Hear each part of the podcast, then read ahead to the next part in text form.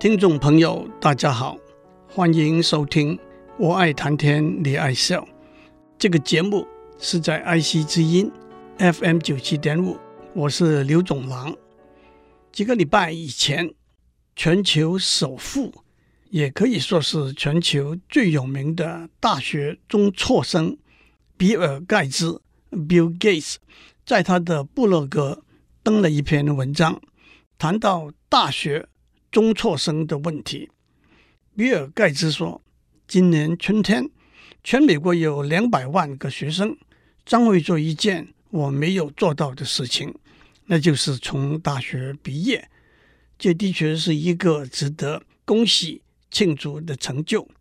虽然我作为一个中辍生，能够幸运的在电脑软体这个领域里头建立了一番事业。”但是把学位完成，还是迈向成功比较更稳健的路。大学毕业生找到一份满意的工作的可能性比较高，也会有比较高的收入，而且有数据指出会过着比较健康和快乐的生活。而且他们也把训练和技术加入到国家的人力资源里头。帮助经济的成长，维持国家经济竞争的力度，这的确是对大家都有利的事情。可惜我们不能够有更多的大学毕业生。当今年的大学毕业生投入职场的时候，许多人不知道的是，美国正面临大学毕业生短缺的危机。这听起来似乎难以置信。特别是对一个目前还在待业或者只能低就一份工作的毕业生来说，但是请看这些数据：到了二零二五年，全美国三分之二的工作都需要在高中毕业以后受过两年到四年的大学教育或者专门的职业训练。以目前美国大学每年的毕业生的数目来估算。美国在未来十年将会面临一个严重的人才缺口，高达一千一百万人。比尔盖茨这一段话源自他对美国大学中辍生人数剧增的关心。在美国，问题不是出在进大学的人数太少，问题出在毕业人数的降低。过去二十五年，美国进大学的人数增加了百分之五十。但是同时，在职场中有三千六百万个大学的中辍生。如果我们以美国人口一共三千两百万，其中有一半，那就是一千六百万，是职场中的现役工作者来计算，那么他们里头有五分之一是大学的中辍生。今天我要谈的题目是中辍生，不过。让我们从头讲起。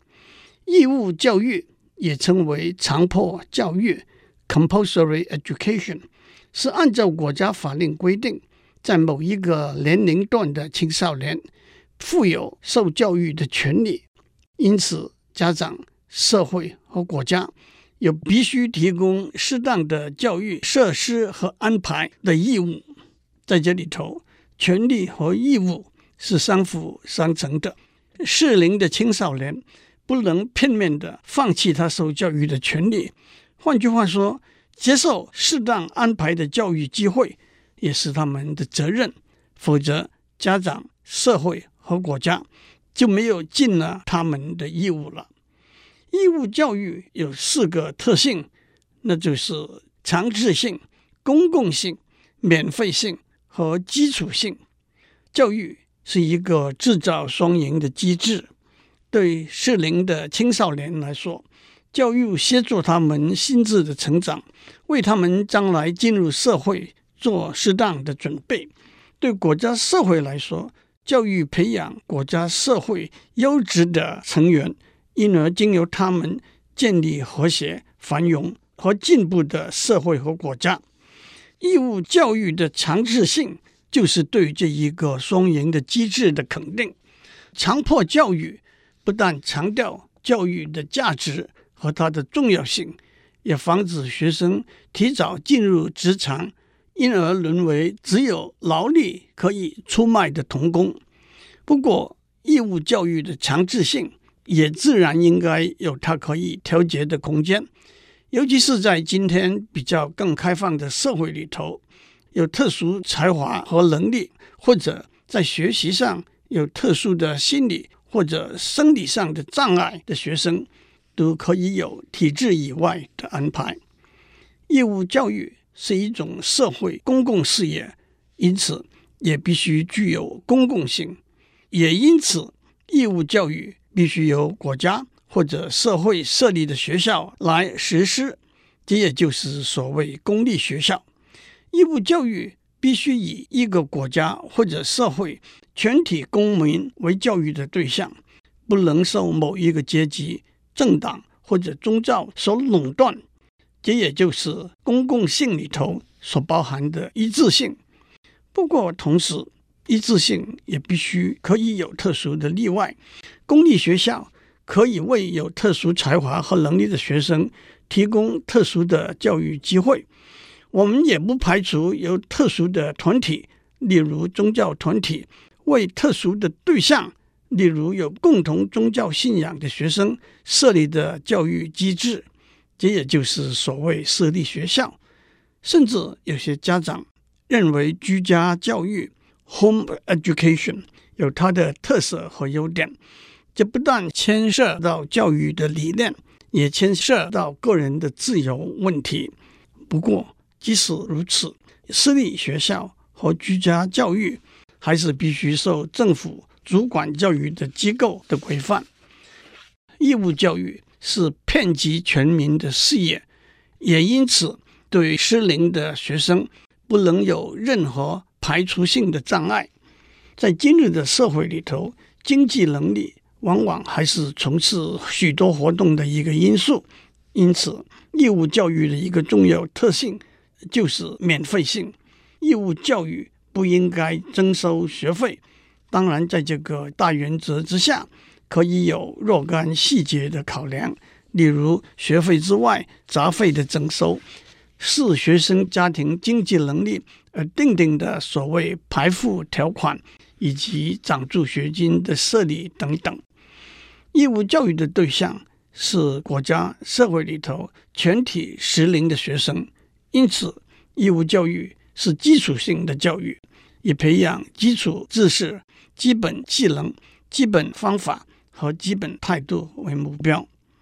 我在上面讲的只是义务教育的基本精神，至于怎样执行，的确是因时因地而异。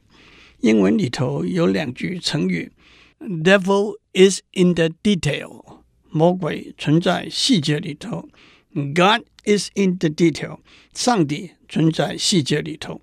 这两句成语合起来，告诉我们，即使从正确的原则和目标出发。执行的细节才会定夺结果的优和劣。义务教育的年限以年龄来算，多数国家地区都是从五岁到七岁开始，到十六到十八岁为止，也就是从九年到十二年。按照 UNESCO 的统计，目前全世界只有四十六个国家地区。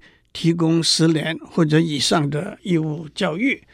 举几个例来说，在美国是十到十二年，在新加坡和南韩是六年，在中国大陆和日本是九年，倒是在澳门，义务教育的年限是十五年，三年的幼稚园加上十二年的中小学教育。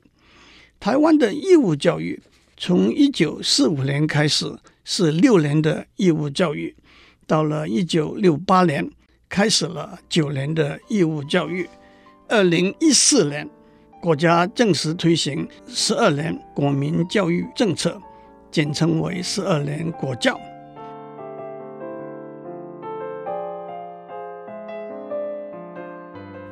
我们在下面讲到台湾的义务教育，台湾的义务教育。从一九四五年开始是六年的义务教育，到了一九六八年，开始了九年的义务教育，到了二零一四年，正式推动十二年国教。十二年国教结出的几个重要理念是：第一，有教无类，高级中等教育阶段是以全体十五岁以上的国民为对象，不分种族、性别、阶级、社会经济条件，这就是我上面讲的公共性。第二个重要的理念是因材施教，面对不同智能、性向及兴趣的学生。设计不同性质和类型的学校，这就是我在上面讲公共性的时候指出的：一致性不能僵硬刻板，而必须有灵活适应的空间。十二年国教第三个重要的理念是实性扬才，也就是引导学生了解自己的性向和兴趣。这也可以说是因材施教的另一个面向，教育。除了教和授之外，还要引和导。第四个重要的理念是多元进入，那就是发展学生的多元智能、性向和兴趣，进而找到适合自己的进入。这也可以说是我在上面讲到的基础性。不过，目前推行的十二年国民教育政策，对义务教育里头的强制性和免费性的做法是。自愿非强迫入学和一一定条件才免学费，这是根据民国一百零二年七月十日公布的《高等中学教育法》的规定。换句话说，十二年国教并没有强制性，也没有绝对的免费性。接下来，让我们看十二年国教的目标。第一个目标是就学率达百分之九十九以上，能够达到这个目标，也就等于回应了强制性和免费性这两个问题。在目前台湾，大家对教育的重视，这可以说是一个虽不重，亦不远矣的目标。第二个目标是二零一四年免试入学率达百分之七十五以上，二零二零年达百分之八十五以上。第三个目标是二零一四年就近入学率达百分之八十以上，二零二零年达百分之九十以上。讲到这里，我相信大家就会了解，这两年来社会上很多和十二年国教政策有关的讨论，都是围绕着免试入学和就近入学这两个观念，和怎样达到这些百分率的做法。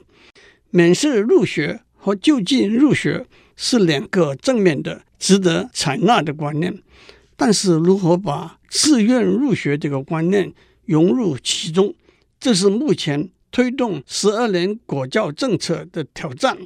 自愿入学就是一个学生有足够的空间选择他想要进入的学校。十二年国教政策还有一个重要的目标。那就是二零一四年优质高中职比率达百分之八十以上，二零二零年达百分之九十五以上。但是优质高中职这个观念如何定定，如何能够为大家接纳，不是一个说了就算的事情。当然，如果这个目标能够到达，那么免试入学和就近入学这两个目标。就不难达到了。我讲的有点远了，让我们回到今天的主题：中辍生。中辍生是中途辍学的学生的简称。按照联合国教育科学与文化组织的定义，中辍生是在教育过程中的任何一个阶段，在没有修完该阶段课程以前。提早离开学校的学生，在大多数的教育制度里头，一个学生的求学阶段可以分成国小、国中、高中、大学和研究所。一个学生在某一个阶段中途辍学，有不同也有相似的原因。总体来说，有个人的因素，家庭的因素、学校的因素和社会的因素。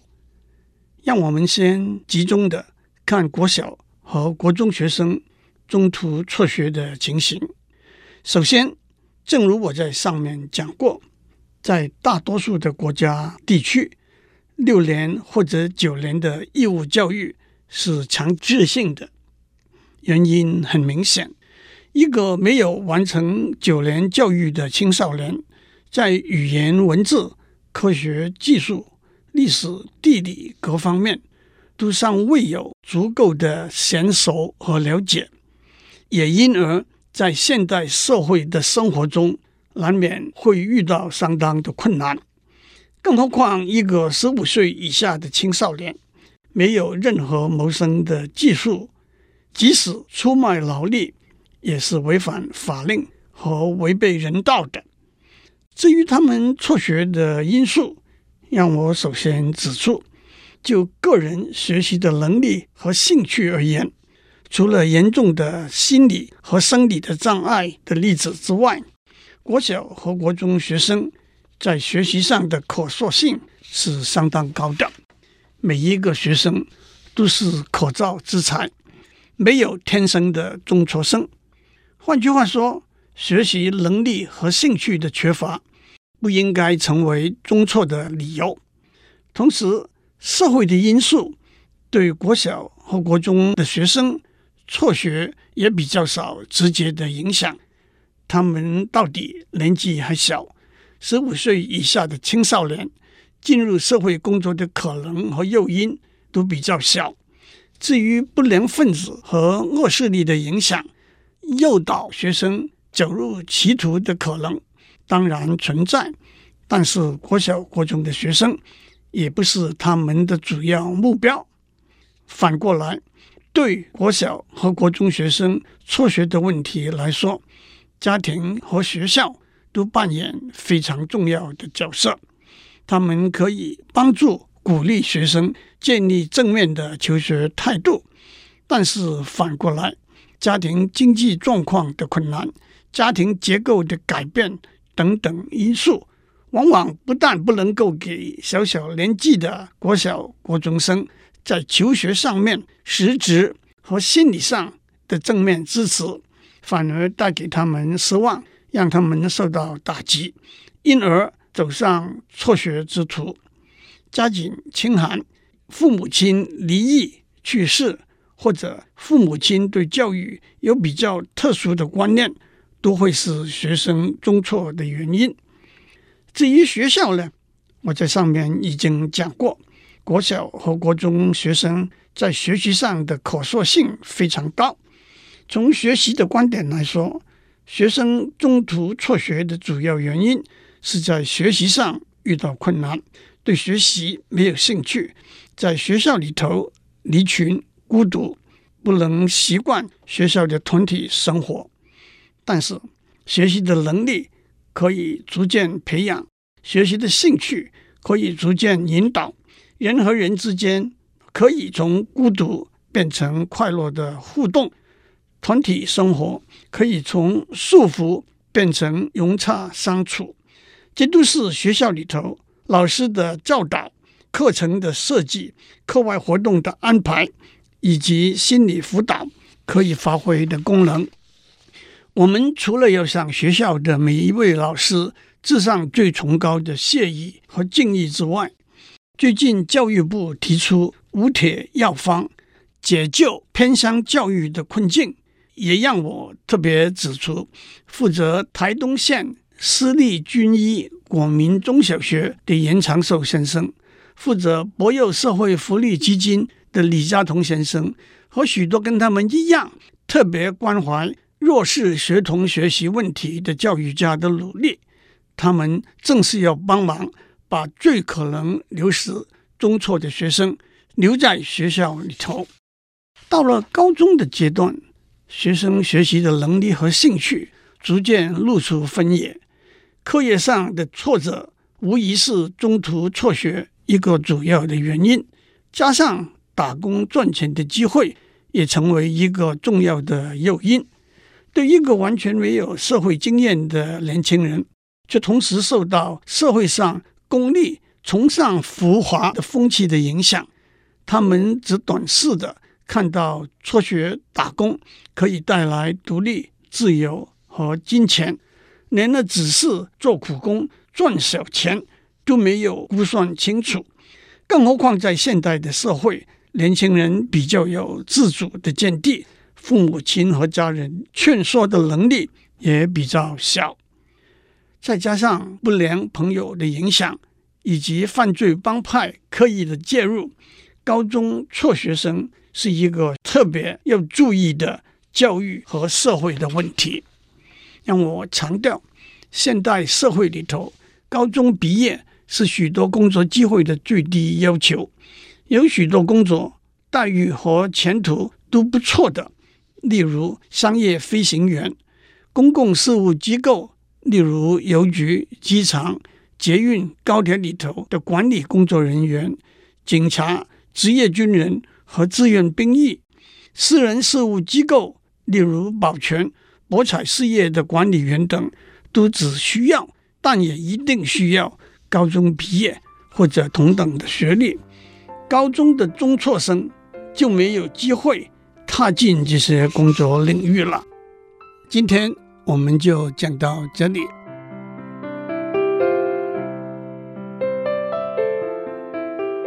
以上内容由台达电子文教基金会赞助播出。